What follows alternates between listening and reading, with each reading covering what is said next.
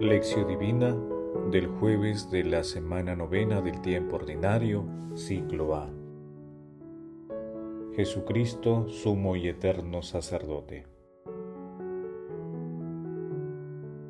Velen y oren para no caer en la tentación, pues el espíritu está pronto, pero la carne es débil. Oración inicial.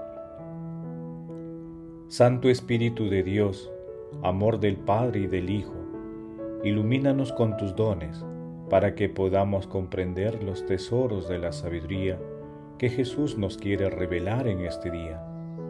Otórganos la gracia para meditar los misterios de la palabra y revélanos sus más íntimos secretos.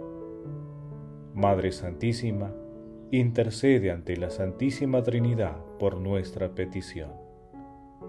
Ave María Purísima, sin pecado concebida.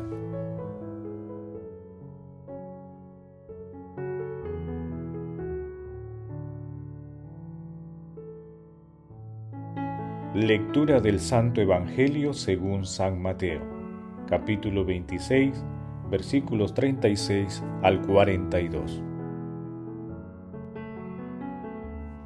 En aquel tiempo, Jesús fue con sus discípulos a un huerto llamado Getsemaní y les dijo, siéntense aquí mientras yo voy a orar. Y llevándose a Pedro y a los dos hijos de Zebedeo, empezó a sentir tristeza y angustia. Entonces les dijo, Mi alma está triste hasta la muerte. Quédense aquí y velen conmigo y adelantándose un poco cayó rostro en tierra y oraba diciendo, Padre mío, si es posible, aparta de mí este cáliz, pero que no se haga mi voluntad, sino la tuya. Y volvió a los discípulos y los encontró dormidos. Dijo a Pedro, ¿no han podido velar una hora conmigo? Velen y oren para no caer en la tentación, pues el espíritu está pronto, pero la carne es débil. De nuevo se apartó por segunda vez y oraba diciendo, Padre mío, si este cáliz no puede pasar sin que yo lo beba, hágase tu voluntad. Palabra del Señor, gloria a ti Señor Jesús.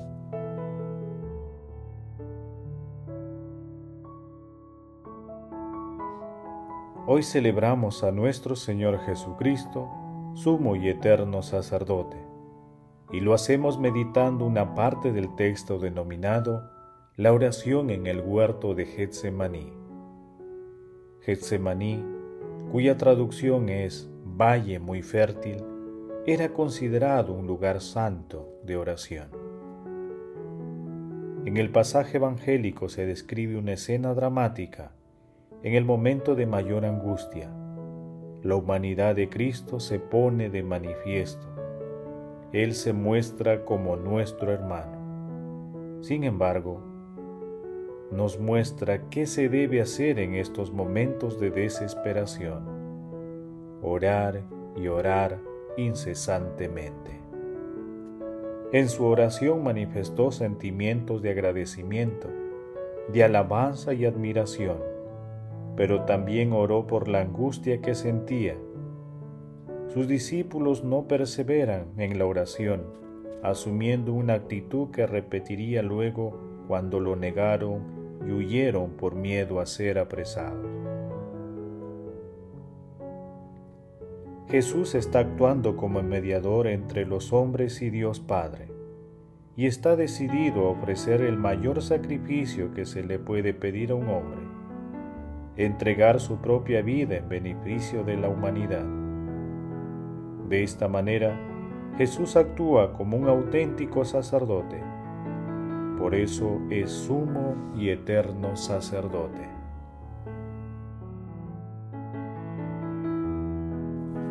Paso 2. Meditación. Queridos hermanos, ¿cuál es el mensaje que Jesús nos transmite el día de hoy a través de su palabra? nuestro Señor Jesucristo se muestra como nuestro sublime modelo en el huerto de Getsemaní. En esos momentos su humanidad se agiganta y en su humildad resplandece su divinidad. Muchas veces cuando la fe es frágil, las situaciones difíciles que atravesamos nos llevan a preguntarnos, ¿por qué a mí? Cuando precisamente esos son los momentos para no dudar, para orar, reforzar nuestra fe y dar gloria a Dios. Los momentos difíciles, incluso de injusticia, cuando son soportados con paciencia, permiten que brille en el rostro humano los rayos de la luz divina.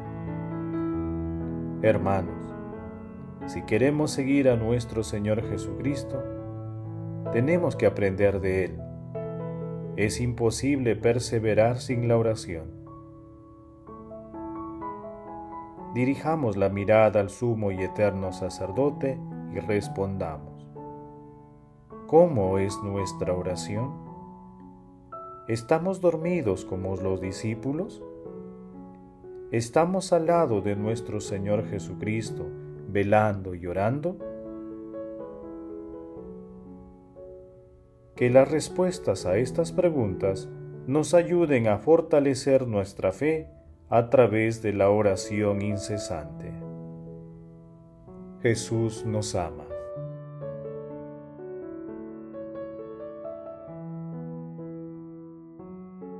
Oración Amado Jesús, sumo y eterno sacerdote, haz crecer en nosotros la fe en el amor y paternidad de Dios Padre, para que nada ni nadie nos aleje de su bondad y de los planes de salvación que Él tiene para nosotros.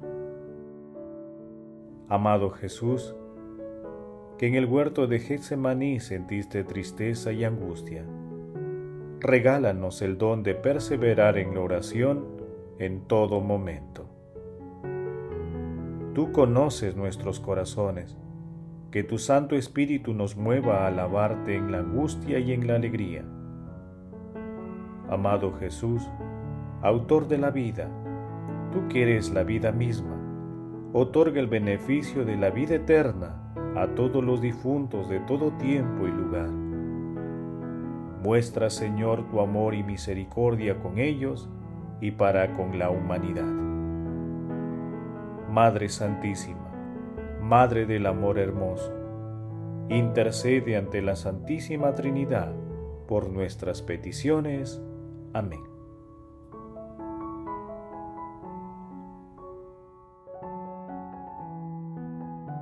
Contemplación y acción. Contemplemos a nuestro Señor Jesucristo con la lectura de un texto de Bruno Maglioni. En la oración de Jesús justo antes de la pasión inminente hay dos importantes puntos. El primero es la turbación de Jesús que es indicio de un choque entre la palabra y la existencia. Un choque que no anula la palabra ni la confianza del hombre en ella sino que hace verdadera la palabra y consiguientemente hace igualmente verdadera la respuesta misma del hombre. El segundo dato es que aún en medio de la angustia y el desconcierto, Jesús sigue estando firmemente seguro de ser hijo. Pero nos parece justo insistir algo más en la oración de Jesús en Getsemaní sobre todo en la cruda descripción que hace Marcos y Mateo. Se postró en tierra. Postrarse en tierra es la actitud de la oración humilde, dependiente e implorante. El hombre en su debilidad, pero también en su verdad, se sitúa frente a la omnipotencia divina, como Abraham frente al Señor en Génesis capítulo 17 versículos del 13 al 17, o como Pedro en Lucas capítulo 5 versículo 8, y los leprosos en Lucas capítulo 5 versículo 12 versículo 17 y 16. Frente a Jesús. Sin embargo, en nuestro relato, Jesús ya no es el traumaturgo ante el que se postran los hombres, sino el hombre que en su debilidad suplica al Padre. Getsemaní es el momento en que Jesús está al lado del hombre que implora, no en el lado de Dios que escucha. La oración que Jesús dirige al Padre consta de cuatro partes. La invocación, Abba, la profesión de fe, tú lo puedes todo, la súplica, aparta de mí este cáliz, y la aceptación de la voluntad de Dios, pero que no se haga mi voluntad, sino la tuya. Las tres primeras partes son comunes a muchas oraciones. La cuarta es original y recuerda la tercera invocación del Padre Nuestro. Abba es un término de familiaridad que ya conocemos. Conmueve el que esta ternura confiada, encerrada precisamente en la expresión de Abba, permanezca intacta en el momento de la prueba y de la lamentación. El silencio divino forma parte de la experiencia del hombre de estar delante de Dios. La experiencia del silencio de Dios no expresa la debilidad de la fe, sino la profundidad y la humanidad de la misma fe, y conduce al centro del hombre y de la historia, allí donde parecen contradecirse Dios y el hombre donde Dios parece ausente o distraído, donde la muerte parece tener la última palabra sobre la vida y la mentira sobre la verdad.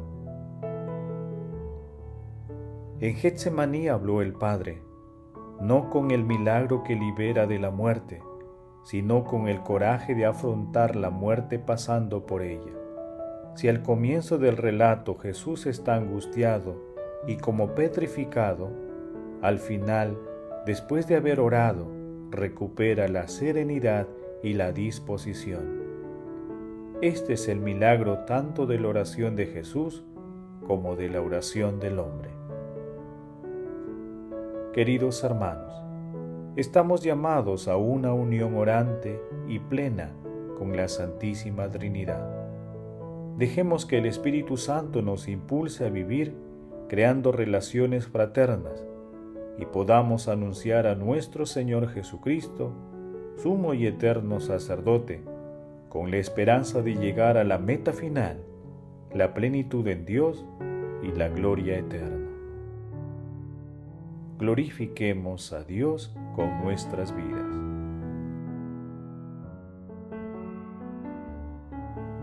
Oración final.